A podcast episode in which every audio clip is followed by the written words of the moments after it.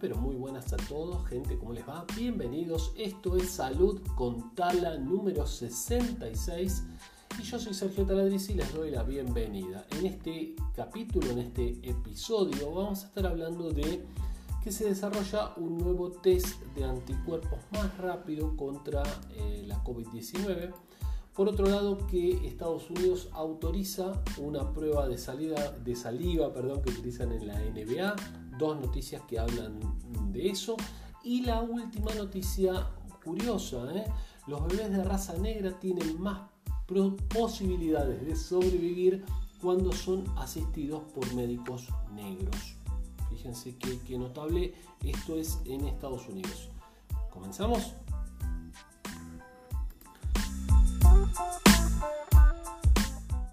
Desarrollan un nuevo test de anticuerpos más rápido contra la COVID-19. Un equipo eh, suizo-alemán lo desarrolló. La prueba solamente dura 18 horas y no tiene altos requisitos de seguridad. Aparentemente la otra prueba, la tradicional, dura 56 horas. Así que bueno, eh, por empezar eh, más rápido. Una cosa sumamente interesante que vi en esta nota es que los médicos usaron ingeniería genética para poner a los virus que utilizaban para hacer la prueba eh, marcadores fluorescentes con em, una proteína em, eh, fluorescente que se llama luciferasa, que es la que tienen las luciérnagas. ¿Vieron las luciérnagas? Los, bichitos de luz, le decimos en Argentina. Bueno, eh, yo lo había escuchado esto también para algunas otras cosas, pero qué interesante, qué fantástico, qué maravilla lo que es la ciencia, ¿no? Eh, entonces pusieron fragmentos de esta, de esta proteína y entonces pudieron medir dónde iba a parar el virus y cómo se contagiaba. Ese es, fantástico, ¿no? Eh, bueno, entonces eh, pudieron ver que cuanto menos células verdes había, claro, pues las células se volvían verdes porque estaban infectadas cuando el virus eh, modificado con esta proteína fluorescente entra en la célula, la célula se vuelve verde. ¿sí? Qué, genialidad, ¿no? Bueno, entonces, em, cuanto menos células había después de color verde, quiere decir que menos se había propagado el virus. Así que bueno, más allá de esta prueba que parece bastante interesante, también es una prueba por PCR, o sea que eh, es una prueba muy segura reacción de cadena de polimerasa de, este virus.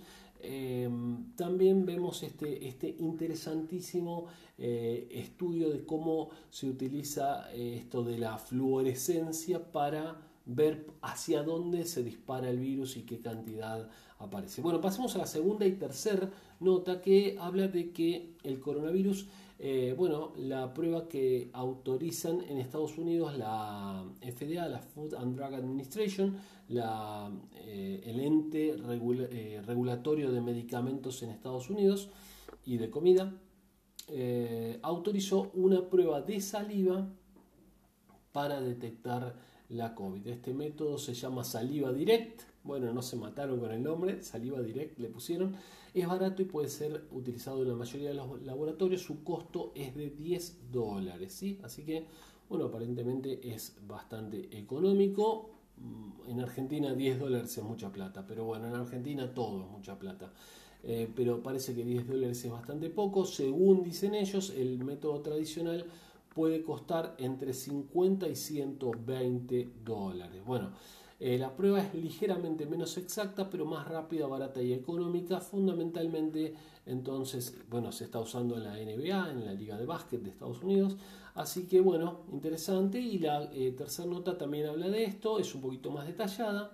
Dice, bueno, la, escasez de las pruebas de PCR relacionados a altos costos ha causado fuertes retrasos en las campañas de diagnóstico en todo el mundo. Este saliva direct es más rápido y económico y además permite, y esto es sumamente interesante, que la persona eh, escupa, guarde ahí su saliva en el, en el, frasquito y la mande por correo a eh, el laboratorio para que después le informen sin salir de su casa si tiene o no tiene coronavirus. Así que sumamente interesante, en ese frasquito puede durar un par de días a temperatura ambiente. Así que realmente muy muy bueno esto de la, eh, del test de, Saliva Direct lo hizo la Universidad de Yale en Estados Unidos y se dio los derechos a cualquier gobierno del mundo que quiera eh, realizarla, no, no, va a cobrar, digamos, por esto. Así que es interesante, ojalá se haga en otros lugares porque, eh, bueno, por la facilidad, el costo y, esto, y esta interesante ventaja de no salir de la casa y no necesitar el tan incómodo y desagradable hisopado que, este, como ustedes ya sabrán, si escuchan este podcast, saben que hay muchos capítulos anteriores, les pido que los escuchen también. Eh, es un, el hisopado, eh, meten un hisopo de unos 25 centímetros a través de la fosa nasal para tomar la muestra y es bastante desagradable. De las fosas nasales porque se toma de los dos lados para que sea más preciso, ¿sí? Eh, y se toma de, la garganta, bien, bien, bien de atrás, bien, bien profundo, digamos, ¿sí? Se toma tejido de ahí. Última nota, y es también, bueno, muy interesante porque fíjense esto, los bebés de raza negra tienen más probabilidades de sobrevivir cuando son asistidos por médicos negros también. Qué cosa, ¿no? Este, bueno, em, fíjense que dice que los bebés, esto es un estudio en Estados Unidos, un estudio de la CDC, el Centro de Control de Enfermedades, em, dice que los bebés negros tienen el doble de posibilidades de fallecer antes del año que los eh, niños, los bebés blancos, independientemente de los ingresos de la madre o del nivel cultural.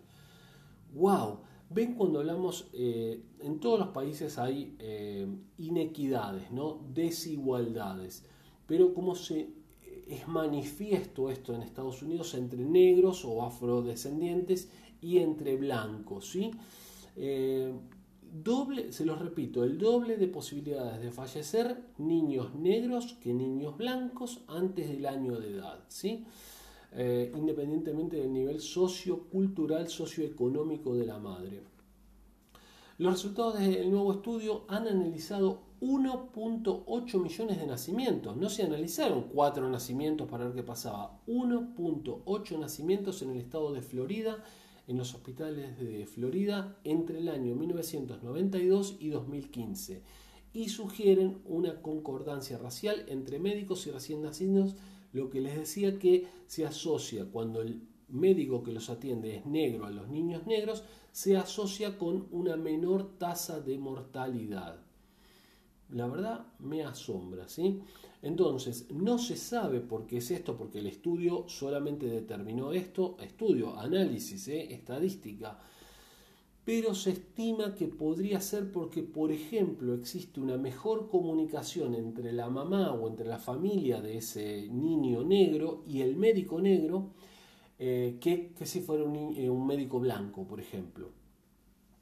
O también podría ser que el médico negro, el médico afrodescendiente, conozca mejor la realidad eh, cultural o barrial, digamos, o, social de ese niño y sepa, o de ese bebé, y sepa qué problemas puede estar expuesto. Y con eso se logre una mejor atención.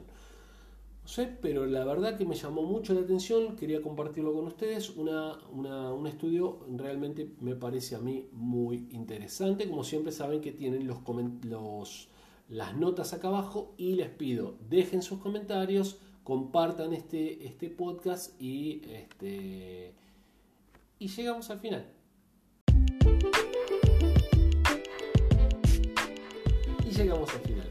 Eh, gracias por haber escuchado el podcast. Como siempre, salud con Tala. Soy Sergio Taladriz. Dejen comentarios, dejen sugerencias, pongan manito arriba, compartan con otros y este, nos pueden seguir. Facebook, Instagram, YouTube, todo Instituto Taladriz o en los podcasts de Apple Podcasts, Google Podcasts, Spotify como Salud con Tala. Gente, nos estamos viendo en el día de mañana. Les mando un saludo grande y cuídense mucho. Chao, hasta mañana.